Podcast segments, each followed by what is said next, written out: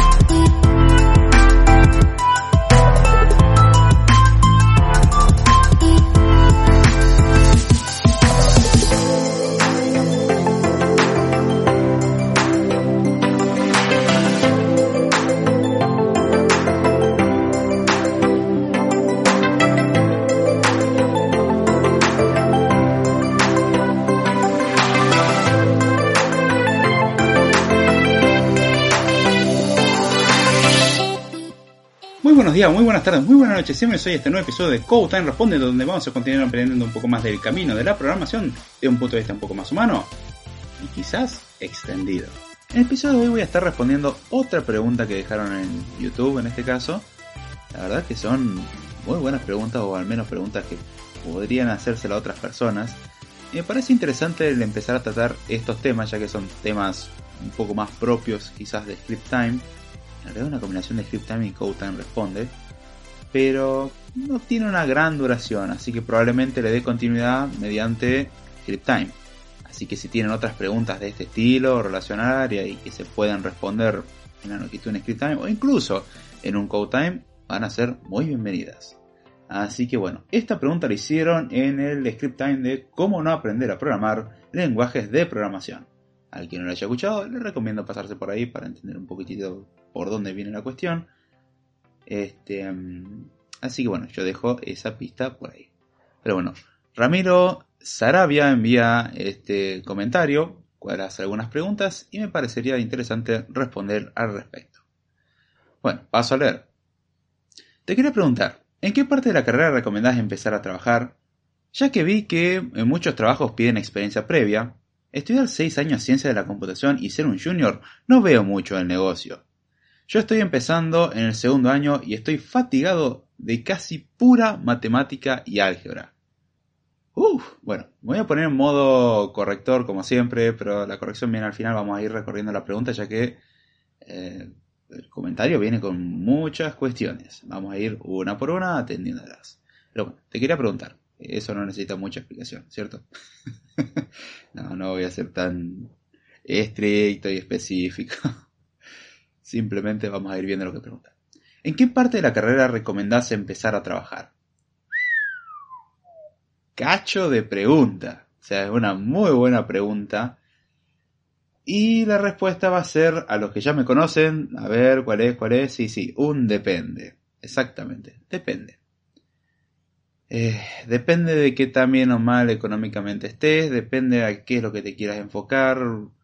Por ejemplo, si uno estudia ciencias de la computación para hacer investigación, que si no saben de lo que estoy hablando, les recomiendo escucharse los Script Time donde hago Script Time y Code donde hago comentarios sobre ciencia de la computación.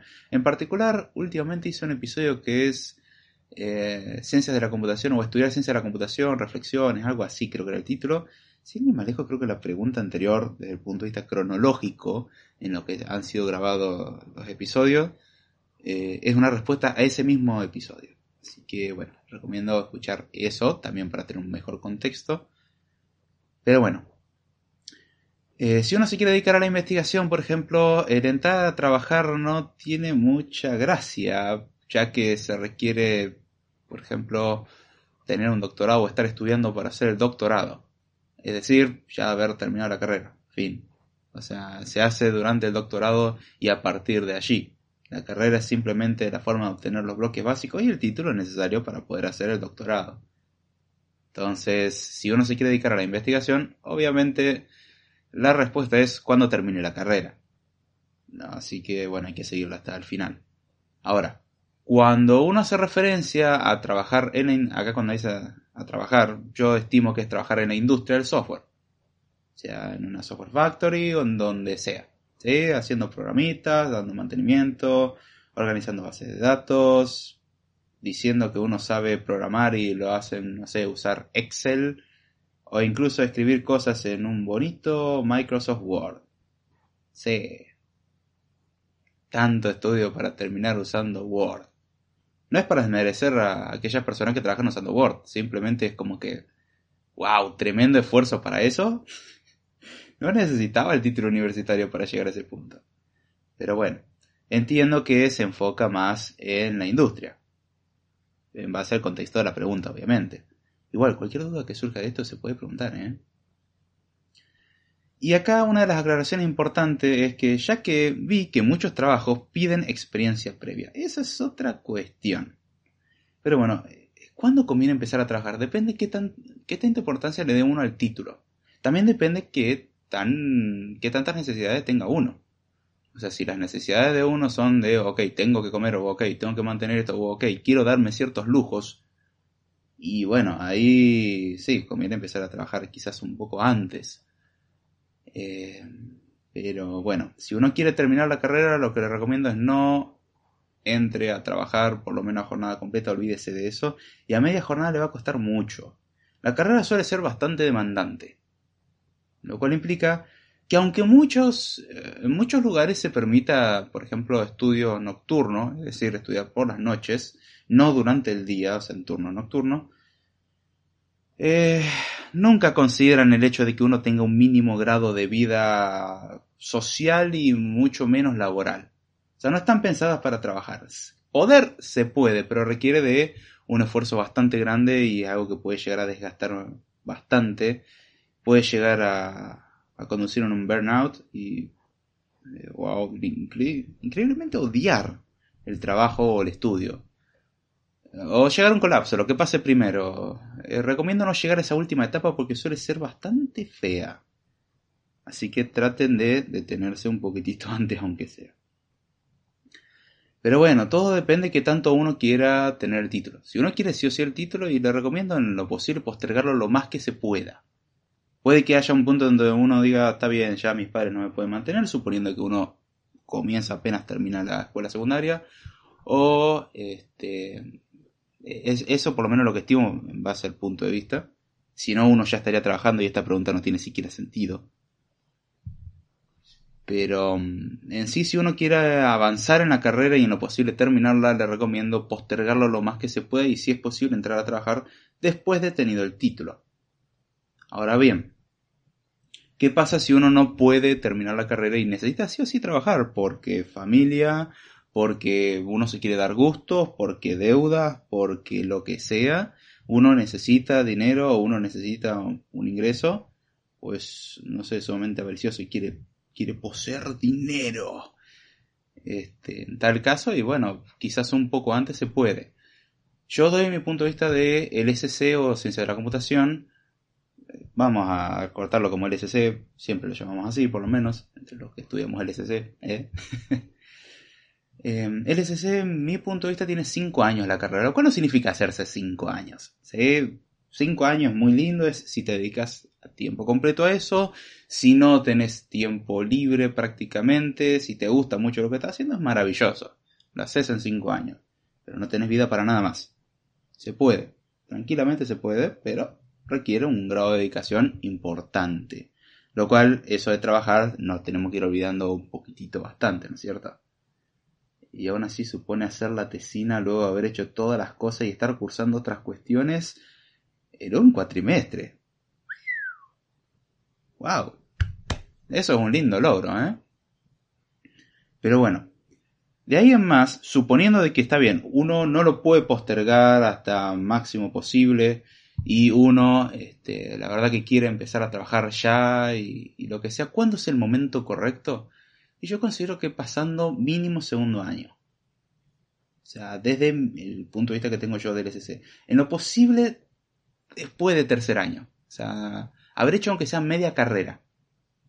Por el hecho de que los primeros años, como bien se comenta un poco más adelante en el comentario, valga la redundancia, eh, hay mucha matemática y mucha álgebra. Justamente, eso lleva a creer de que no se va a ver nada de código. Bastante certera esa apreciación, tengo que decir.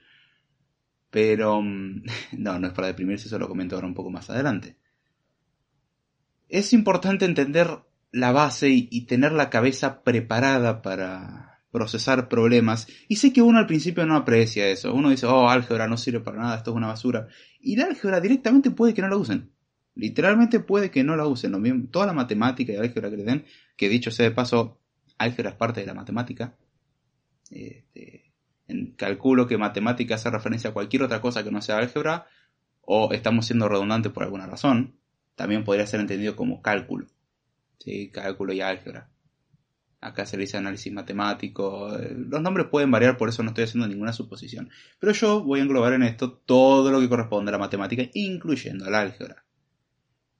Eh, las, manipulaciones, ah, las manipulaciones algebraicas son algo muy útil. Son algo muy útil en entender que tenemos expresiones y las podemos manipular. Básicamente lo que hacemos cuando escribimos código, manipular. Pero en este caso, lenguajes de programación. Sobre todo expresiones lógicas y cosas por el estilo.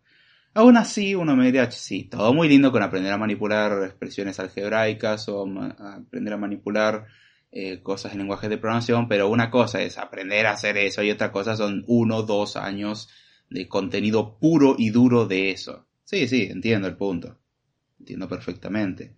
Aún así, como sabrán mi opinión sobre la matemática en, en la carrera, yo creo que prepara la cabeza de uno para digerir problemas, ya que estructura la forma de pensar. Y es algo fundamental nuevamente si caemos en la definición que deben programar, resolver problemas con una computadora. ¿Sí? Si vamos a programar, o sea, resolver problemas, vamos a tener que saber enfrentarnos a ellos, tener distintas estrategias, tener un maletín de herramientas disponible, decir, ok, estoy teniendo este problema, ¿cómo lo puedo resolver? En lenguajes de programación tenemos herramientas diferentes a las que tenemos quizás en matemática, pero el procedimiento es similar. O sea, la forma de enfocarse de vamos a dividir el problema en partes, vamos a ver las cosas que estamos suponiendo, o sea, las hipótesis que tenemos, vamos a ver a lo que queremos llegar, sin ir más lejos, una de las cosas que se utiliza para debuguear, una de las herramientas que se utiliza para debuguear, es este planteo de, ok, supongo que lo que está pasando es esto y lo corroboro, o sea, demuestro que es así. Y si veo que es así, y esa no es la causa del problema, ok, entonces supongo otra cosa y así. Uno diría, eh, eso no es útil, es muy útil. Como he comentado en el episodio sobre eh, cómo debuguear o debugging, recomiendo también ir a esos episodios donde va a tener mucho más sentido lo que estoy diciendo en este momento. Eh, una de las formas, además de obviamente la clásica de división binaria, vamos a dividir a la mitad el problema y luego a la mitad y luego a la mitad y luego a la mitad, llegamos a una aproximación logarítmica. Este, la otra es saltarse muchos pasos y decir, asumo que es esto. Y quizás de la otra forma hubiésemos llegado, pero nos hubiese tomado un buen rato. Y de esta forma decimos, creo que es esto. Y cuando uno ya tiene una buena experiencia, la verdad que eso suele ser muchas veces. Es decir, ok, creo que es esto. Ejemplo, en iOS, cada vez que si toco un botón, crashea la aplicación, y el botón lo veo que está ahí presente, y veo el, log que tira el sistema, y me dice NSception, yo estoy como, mmm, probablemente está mal bindeado el, el IB Action. Al que trabaja en iOS sabe lo que estoy hablando. Este, está bien el modelo viejo de Storyboards. Digo viejo porque ahora está Swift UI, bla, bla, bla, bla. Vamos a saltarnos toda esta aplicación por ahora. Pero uno diría, ok, hay un IB Action mal seteado. Y uno se fija y sí, hay un doble set, elimino el que no me interesa, le doy a correr de nuevo, pum, anda. ¿Cómo sé eso? Y porque ya me pasó 50 veces. Así que ya sé que viene de ahí el problema. O sea, justamente no tengo que hacer una evaluación súper compleja porque veo ese tipo de error y digo, yo este tipo de error lo conozco, ya lo vi muchas veces, probablemente sea esto. Si es eso, fantástico. Si no es eso, bueno, hay que ver con otro método. O sea, recordemos, son un montón de herramientas. Y algo que se ve a la hora de trabajar con matemática y expresiones algebraicas, distintos trucos, técnicas y herramientas que tenemos. Cómo demostramos cosas, cómo tomamos hipótesis, cómo las validamos, cómo llegamos y sacamos conclusiones. O sea, son un montón de cosas que uno cuando hace cosas matemáticas no le da una apreciación porque uno dice yo no vine a estudiar matemáticas, yo vine a estudiar programación. Aunque ambas disciplinas están estrictamente relacionadas, hay que aclarar, ¿no? Aún así, uno diría, yo no voy a usar en, en, la práctica todo esto y puede que sea cierto. La matemática directamente no, pero todas las técnicas y la forma de pensar que uno tiene a la hora de enfrentarse a los problemas, sí. Es un efecto secundario. Y creo que una de las cosas que no solemos apreciar es aprender cosas por efecto secundario. O sea, yo voy a aprender, o sea, quiero aprender una cosa y sin darme cuenta aprendo muchas otras. O estoy obligado a aprender una cosa y sin darme cuenta aprendo muchas otras. Y tengo muchos ejemplos en mi vida personal en lo cual eso se aplica. Es increíble y eso creo que ya es una cuestión más personalizada. Cada uno tiene que saber observar y eso toma tiempo. O sea, toma tiempo de decir, wow, esto en realidad me sirvió, no porque haya usado el conocimiento directamente, pero sí porque pensé el problema de esta forma. O sea, la misma técnica, eso se llama abstraer. Se llama saber eliminar los detalles innecesarios y quedarse con la parte que nos interesa. Eso es la abstracción. Entonces, yo recomiendo que es bueno tener una base. La idea de la carrera, y eso ya lo adelanto, es dar una base, no es enseñar a programar. No va a enseñar a programar. La carrera no enseña a programar. La, programación se aprende con la práctica.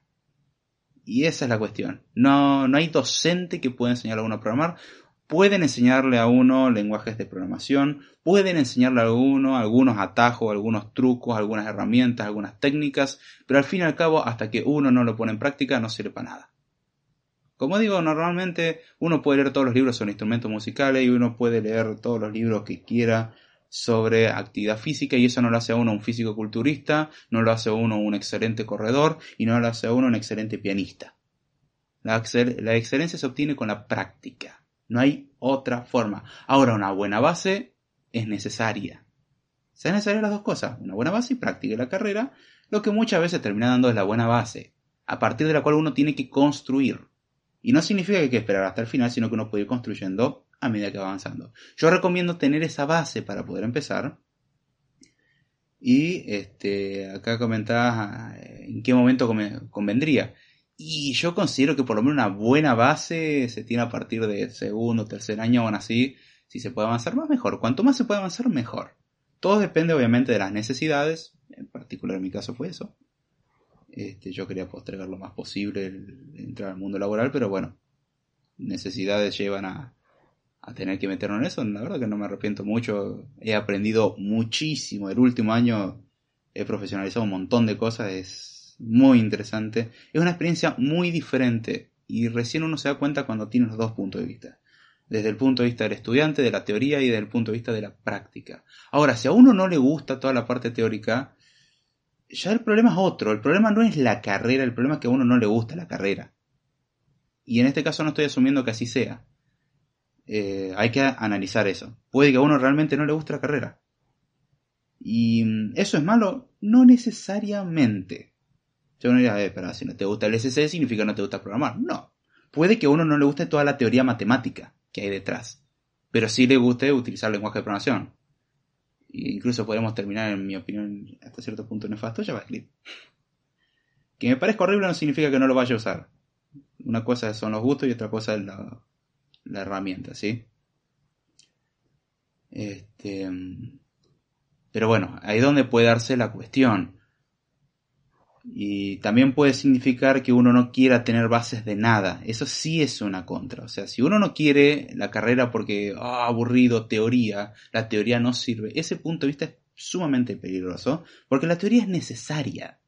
Y si uno no se enfrenta a la teoría y uno no está dispuesto a aprenderla, y eso lo hace uno con gusto. O sea, no significa que lo que den en todas las materias nos parezca sumamente fascinante, pero si a uno le interesa un tema, uno mismo se mete en el tema. No espera que el tema venga a uno a ver si, profesor, explíquemelo. No. Uno agarra y dice, a ver, me interesó esto, quiero saber más. Se llama curiosidad. Capacidad fundamental de todo buen programador. Curiosidad. Capacidad de buscar, capacidad de preguntar, capacidad de investigar. Son cosas fundamentales. Ah, paciencia y perseverancia, obviamente, que vienen de la mano con todo lo anteriormente dicho. Pero bueno, hay que analizar bien si uno realmente le gusta la carrera, si a uno no le gusta la carrera. Es, un tema muy complejo y es muy personal. Ahí es donde recomiendo hacer ese análisis. Si a uno no le gusta la teoría en lo absoluto, eso sí es un problema. Si a uno no le gusta algunas cuestiones matemáticas, eso no necesariamente es un problema. Y es depende de qué tan bueno quiera ser uno. Yo considero que tener una buena base es fundamental y aún así eso no impide que uno mientras tanto vaya obteniendo su cierta experiencia. Y acá es donde vamos al otro punto de la pregunta. Bueno, sigo con la pregunta. Ya que vi que muchos trabajos piden experiencia previa. ¿Estudiar seis años ciencias de la computación? Si es seis años. Che, aclárame, ¿de dónde sos? Wow. Yo vi que en otros lugares se quejaban, che, acá son creo que cuatro años. ¿Por qué allá son cinco? Y yo te no sé, pregúntenle a los que organizan las carreras. Y acá me está diciendo seis años y digo, wow. Está más pero todavía, ¿eh? Eh, por favor, el dato sería de sumo interés. O quizás se me esté escapando alguna variable, puede ser. Seis años, eh, estudiar seis años ciencia de la computación y ser un junior, no veo mucho negocio. Número uno, la categoría de junior es sumamente subjetiva. ¿Sí? Eh, algunos lo toman como referencia como trabajar directamente en el área, otros desde cuándo estás titulado. No hay un criterio fijo. Y esa apreciación de ser un junior no le veo mucho negocio. Eh, no me gusta mucho tampoco la nomenclatura de Junior. En su tiempo, si se escucha Code hace un año más o menos, o un poco más atrás incluso, tenía una postura diferente a lo que tengo hoy en día. Hoy en día lo veo como mero nombre, o sea, es un nombre, no significa nada. Lo mismo que el título hasta cierto punto no significa nada. Hasta cierto punto, se entiende, ¿no? Hay que analizar con cuidado y es algo ya que cada uno tendrá que ver. Y no porque considere que me puedo comer al mundo, sino porque simplemente el título de junior no tiene ningún criterio formal y estricto ante el cual podamos determinar si esta persona es junior fácilmente. Bueno, si tiene menos de dos años, ¿y qué tiene que ver si estuvo uno o dos años? Uno, dos, cinco, veinte años, y uno puede ser un queso igual que el primer día, o puede uno estar seis meses y ser mucho mejor que un junior, un senior, un semisenior, o senior y semisenior. ¿Sí? Depende mucho de, de la capacidad de la persona. No todo el mundo aprende a la misma velocidad y es un error asumir que así es. O sea, no todos estudiamos la misma carrera al mismo ritmo, entonces todos estamos igual. No. Hay gente que terminando la carrera va a estar mucho más capacitado que otros. Fin. Hay gente que no terminó la carrera y está mucho más preparada que cualquier persona con título. Fin. O sea, no, no es un determinante el tiempo. Es una pésima medición junto con, bueno, vamos a saber qué tanto trabajó una persona en base a la cantidad de horas que estuvo en el proyecto. Estuvo 8 horas por día todos los días de esta semana, entonces trabajó mucho. No, uno puede estar trabajando 8 horas un día entero y, ser, y tener poco rendimiento. Literalmente porque está uno cansado, porque uno no le mete ganas, por lo que sea, y uno puede estar 4 horas y rendir mucho más que las 8 horas que hubiese rendido trabajando, porque se enfoca esas 4 horas, mientras que en las 8 horas tuvo un montón de interrupciones. Tema interesante hablar más adelante, el tema del flow. Sí, es... Los programadores tienen que tener flow, no tiene nada que ver con la música. Eso lo explicaré en episodios futuros. Yo solamente voy a intentar generar algo de intriga al respecto. Hay que haya leído un poco sabe lo que estoy haciendo referencia. Hay que no haya leído, bueno, tendrá que pedir el tema y eventualmente vendrá. bueno, si sale, sale. Pero bueno. Eso de decir, bueno, voy a terminar la carrera y voy a ser un junior, esto es una porquería. Eh, no sé. Eso de decir que uno va a ser junior por salir así de la carrera. La carrera no da ninguna experiencia. Es cierto. La carrera no te enseña a programar. Es cierto. Hay que discrepe conmigo, por favor, deme ejemplos y explicaciones. Estoy muy dispuesto a escuchar eso. Así que, bueno, se puede plantear esa cuestión. Ahora, el error en este planteo yo le veo al menos, es decir, bueno, tengo que estar la carrera como una persona sin experiencia, toda la carrera, y luego empezar a trabajar. Y yo estoy preguntando, ¿quién dijo que tiene que ser así? ¿Acaso la única forma de conseguir experiencia es trabajando por una empresa? Esa es mi pregunta. Y una respuesta que yo podría dar a esa misma pregunta es no. No. Uno puede obtener experiencia por proyectos que trabaje por su cuenta. Eh, que no tiene nada que ver con trabajar por una empresa, es decir, necesito un programa que haga tal cosa.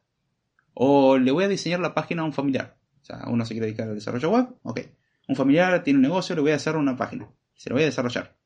Me voy a tomar como si fuese un trabajo. No es un trabajo, en el sentido estricto de trabajar por una empresa, etc. No tiene el mismo rigor en muchos aspectos, no tiene un montón de las cuestiones relacionadas al área laboral. Pero uno en sus tiempos libres agarra... tiempo libre, qué linda palabra. Hace cuánto que no lo experimento. Agarra y mm, dice, está bien, voy a desarrollar esta página y quiero hacerlo porque quiero aprender. Y en el momento que uno va a una empresa dice, ¿qué experiencia tenés? Yo hice esa página. Yo hice esto, yo hice aquello. Sin ni siquiera tener un título uno puede hacer eso. Entonces, ahí es donde está la cuestión. Eh, no hay que confundir un título con experiencia. No es lo mismo. No hay que confundir tiempo con experiencia tampoco. Uno diría que, bueno, vienen de la mano. Y si uno hace las cosas bien, vienen de la mano. Obviamente, una persona que le dedica constantemente, durante 20 años, muy probablemente sea mejor que una persona que le dedica durante 40 años sin constancia. El error está en asumir de que uno dice, estoy hace 20 años con esto, pero esos 20 años, ¿cuánto tiempo estuviste realmente? Y bueno, lo hacía una, una hora por semana. Eh, está bien, es válido. Pero una hora por semana. Bueno, me ponía un fin de semana al mes. Bueno, o sea, no es lo mismo decir me puse un fin de semana me, a, trabajar todos los días en esto. Yo le doy mucho más valor a alguien que trabajó todos los días en algo durante más de seis meses que una persona que estuvo durante cinco años, no sé, un fin de semana al mes. Si uno hace las cuentas dice, sí, uno estuvo, o sea, uno le quedó realmente más tiempo. Y ahí hay que diferenciar el tiempo total que uno calcula en base a, desde el principio a fin y el tiempo real. No es lo mismo, y no es lo mismo la dedicación. Cada persona dedica una cuestión diferente. Por eso digo que la medición de junior es sumamente subjetiva. Hay gente con dos años de experiencia que son una luz. Y hay gente con cinco o diez años de experiencia que la verdad que no sabe mucho, dejan bastante que desear. Porque no todo el mundo aprende al mismo ritmo, no todo el mundo le dedica lo mismo. Y hay gente que comete los mismos errores luego de 5 años. Y más. Este, es bueno ser humilde un poco al respecto, porque uno puede creer que se está comiendo el mundo. Recuerda el efecto Danny-Kruger.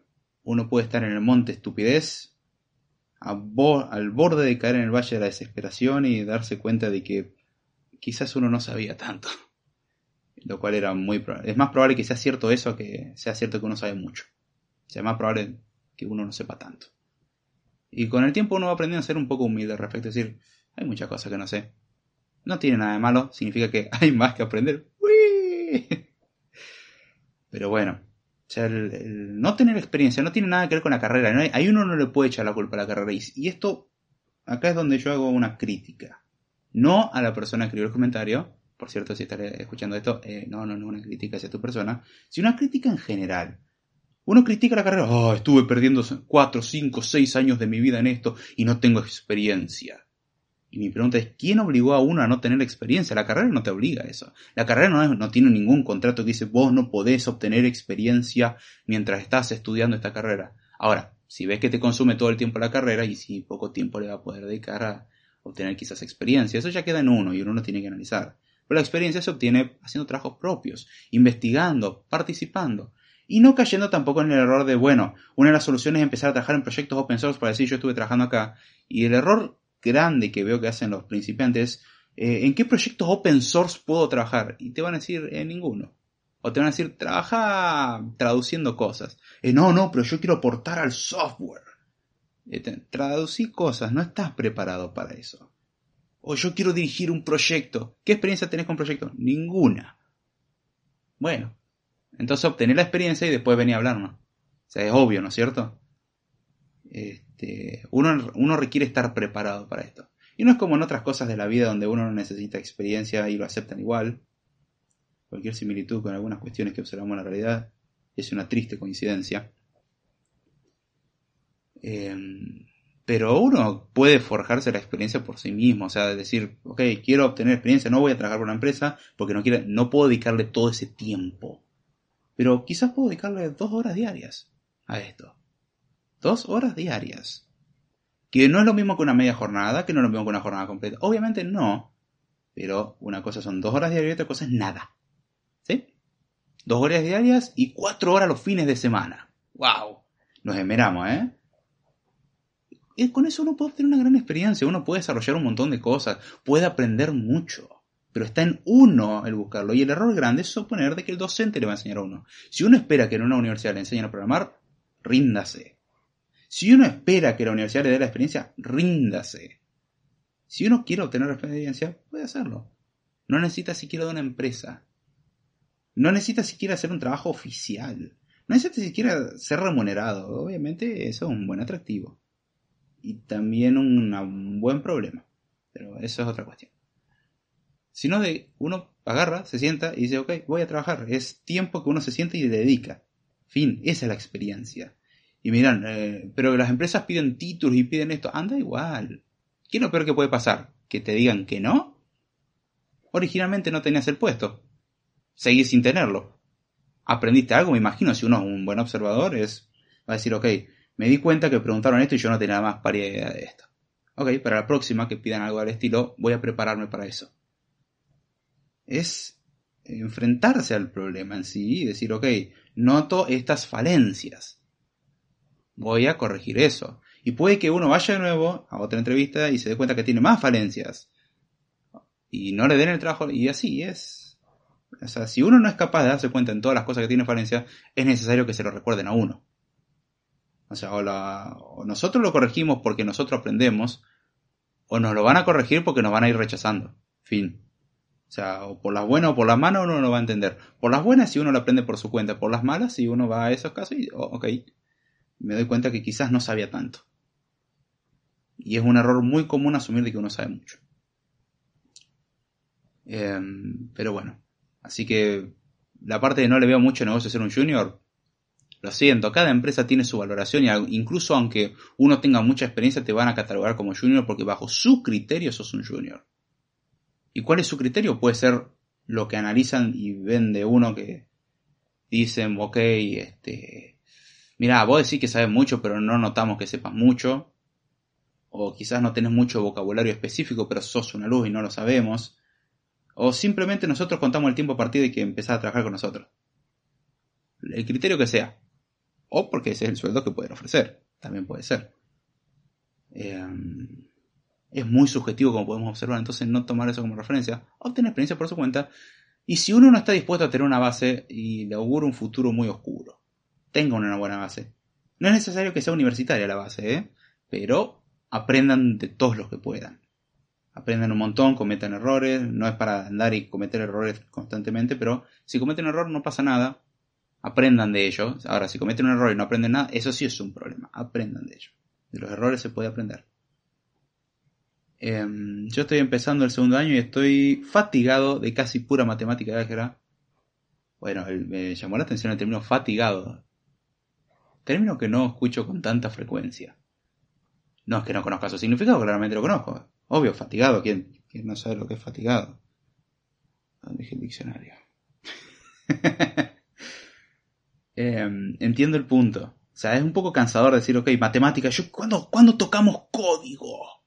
Lamento decirte que si vas a la carrera para tocar código, te vas a desilusionar mucho. Al menos en mi caso. Yo no fui a la carrera para tocar código, aunque en un principio pensé hacerlo. O sea, pensé que era eso hasta que, bueno, un año alcanzó para curarme y darme cuenta de que no. Aunque sí tuve que tocar código y todo, en eso aprendí una base de Python, me acuerdo Python 2. Aprendí la base que tengo de C, aprendí Haskell. Eh, ¿Qué otras cosas aprendí? Bueno, Java lo aprendí por mi cuenta. Bueno, más o menos eso. Eh, no, también tuve que tocar Prolog. Erlang también tuve que usar. C++, pero muy de oído. Este, más un C-ish. O sea, un estilo C. Más que C++. Mm, no mucho lenguaje como podemos observar. De ahí en más, cada uno agarra, se siente y pone a aprender. Así aprendí Swift, así aprendí JavaScript, TypeScript, este, así aprendí Java. Eh, así aprendí Kotlin. Y así uno va aprendiendo. Simplemente es eso, es sentarse y decir, ok, quiero aprender esto. La carrera no te va a enseñar. Y es un error que uno comete de sentarse y decir, bueno, me van a traer todo a mí. No, no, no, no, no. Eh, si uno quiere que algo que vale la pena en esta vida, va a tener que trabajar por ello. Y trabajar duro, no hay nada fácil. Si uno quiere algo al respecto, va a tener que trabajarlo. Trabaje. Va a tener que trabajarlo, sentarse, leer, estudiar, practicar, programar, preguntar, responder, enseñar, aprender. Es eso. El tema de estar fatigado con la matemática puede ser porque a uno no le gusta la matemática, hay que analizar esa cuestión. Lamento decir que el SC es una carrera que tiene una base matemática bastante fuerte. O sea, tiene mucha matemática y muchas demostraciones y mucho y mucho más. Este, eso lo hablaba con un compañero de trabajo el otro día. Me causaba gracias por un amigo le decía, ah, estoy feliz. Por fin, creo que había dicho, saqué álgebra lineal o complemento de matemática 1, ya está. Me saqué la mate. No, creo que era álgebra lineal. Eh, si mi compañero de trabajo está escuchando esto, no dije quién era. Eh, o puede que justamente la persona que hizo la pregunta esté escuchando esto, pero me causó mucha ternura. Y que era decir, ah, me saqué álgebra lineal, qué lindo, ya está, no me no, se terminó la matemática en la carrera para mí, ya se pasó lo más difícil de la carrera y ya tengo... Anda, complemento de matemática doy, después hablábamos. ¿Sabes que era lineal lo más difícil? Uff. Ay, tengo que suponer un grado de inocencia increíble. Así que bueno, vamos a ir cerrando el tema. Conclusión a todo esto. La experiencia no es algo que te lo da la carrera, es lo que lo da en lo que uno trabaje, ya sea en una empresa o por su cuenta. La empresa tiene el problema que le va a quitar a uno mucho tiempo. No es culpa de la empresa, es simplemente que uno va a estar dedicándole mucho tiempo a eso. Y si uno no puede balancear un poco la vida de estudio y la vida laboral, va a ser un poco problemático. Este, no recomiendo hacerlo a alguien que recién esté empezando porque no tiene una base. Cree que todavía la tiene, pero no. No la tiene. O sea, es, es más un, eh, ¿cómo se llama? No orgullo. Hay un término muy específico de esto, muy exacto a lo que quiero decir. Bueno, vamos a decir que es inocente, no es la palabra que estoy buscando. Pero es algo muy inocente, es algo muy... Ah, se me fue la, expresión, para que vean que soy un humano, cometo de vez en cuando errores. de vez en cuando, sí. Pero bueno, Trabajar va a consumir tiempo, no recomiendo a alguien que no tenga una base medianamente sólida. La experiencia es muy subjetiva. Incluso los métodos de evaluación que tienen las empresas, decir, sí, sí, necesitamos una persona que tenga 5 años de experiencia en esto, y uno dice, flaco, la tecnología tiene 3 años. ¿Cómo querés que tenga 5 años de experiencia en algo que no existía hace 5 años? Las empresas cometen muchas veces esos errores. Hay gente capacitada evaluando y hay gente no muy capacitada. Y hay veces que lo que hacen es, sabiendo que va a llegar siempre algo no tan bueno, apuntar muy alto. Cuestión que, como en el caso cuando uno dispara una bala, sabemos que la bala no va a pegar exactamente donde estamos viendo, por eso uno apunta un poco más arriba. Por la parábola que describe la, la bala en sí, uno puede decir, bien, yo sé que no va a ir ahí, pero si apunto un poco más arriba, sé que va a terminar cayendo el punto que yo quiero. O un poco mejor quizás. Entonces, a eso es lo que apuntan. Muchas veces vamos a apuntar muy alto, cuestión de que lo que nos venga, o sea, los que tienen miedo a, por no tener experiencia no van a siquiera venir. Y los cara dura, bueno, sí van a venir y eso sí van a, van a dar batalla. Este, y es ir y enfrentarse a eso y ya está. Recomiendo tener una buena base, si es matemática, está muy bueno. Aprender de la matemática, no necesariamente la matemática, pero sí las herramientas que esa brinda. Puede ser cansador, pero yo recomiendo analizar si realmente el problema no es con la carrera. O sea, o el problema no es con la profesión, porque aviso, La o sea, trabajar como programador implica estudiar, leer y esforzarse mucho. Siempre. ¿Sí? No es como que terminas la carrera y ya está, se terminó todo. No. Ese es el principio. Ese no es el fin de nada, ese es el principio exactamente. En realidad el principio cuando uno empieza la carrera, ¿no? Pero es como, ok, es el otro principio. Em, o cuando uno entra a trabajar. O sea, es simplemente un principio y de ahí en más uno va a tener que sentarse, leer documentación, trabajar, aprender, observar a otros, eh, imitar técnicas, eh, hacer cosas nuevas, cometer errores, de todo un poco, ¿no? No es algo simple. Si uno quiere hacerlo para aprender una vez, no olvídese de tener su carrera, ya se lo adelanto. Ríndase. Suelen decir, nunca te rindas. No, si esa es tu aproximación de voy a estudiar una sola vez y nunca más, rendite. Dedícate a otra cosa. No sé, limpia piso, eso no cambia nunca. Pero no, es algo muy cambiante, muy dinámico y que requiere estudio constante. No significa sentarse todas las noches después de trabajar, vamos a leer cosas relacionadas al mundo de la programación. No, pero significa que uno va a tener que ir actualizándose y saber buscar. Y puede que la tecnología en la que trabajemos hoy, dentro de 5 años ya no exista más. ¿Sí? A los que ya trabajan en el rubro hace más de 30 años saben que en su tiempo se usaba mucho una cosa, ahora ya no se usa más. Fin, eso no fue un problema. Ay, pero en la carrera me enseñaron Fortran. Bueno, sí, hay gente que sigue trabajando con Fortran. Y hay muchos otros que dijeron, bueno, aunque a mí me enseñaron Fortran o, o C, me dedico con otros lenguajes, porque los puedo aprender. El error es suponer que solamente lo podemos aprender con una institución y un docente, el cual da cátedra y te da un título después cuando terminamos todo. No, es muy inocente eso. Es demasiado naive. Pero bueno, la cuestión es esforzarse, aprender, obtener la experiencia por su cuenta, avanzar en lo posible en la carrera Recomiendo no hacerlo al principio porque también va a decantar en que uno no va a estudiar más, o sea, va a dejar los estudios por el, trabajo. Y ya queda un poco en uno esa decisión. Es bastante subjetivo como podemos observar. Bueno, ¡uh! 40 minutos. Bueno, salió largo esto. Estuvo interesante. Mm, no sé si no lo convierte en un Code Time Responde esto. Probablemente sí. Al que esté escuchando esto probablemente no entienda esto, pero voy a reemplazar el principio por algo que voy a grabar ahora que va a ser un Code Time Responde. Definitivamente esto es un Code Time Responde. Originalmente era un Script Time.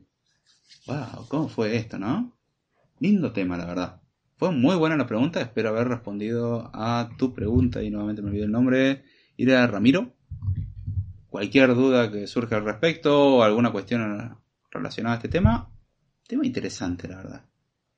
Ah, voy a tener que pensar, capaz que lo lanzo el lunes como reemplazo de, de los Code Time clásicos. Mm, interesante. Así que bueno, espero que les haya gustado esta explicación, poco extendida, pero los que escuchan Code Time saben lo que hago referencia. Bueno, espero que les haya gustado, espero que se haya entendido y bueno, saben que pueden comentar otras preguntas, temas que les interesen, opiniones, son más que bienvenidas. Y ya sé mucho más, con esto me despido, espero que les haya gustado y será hasta la próxima.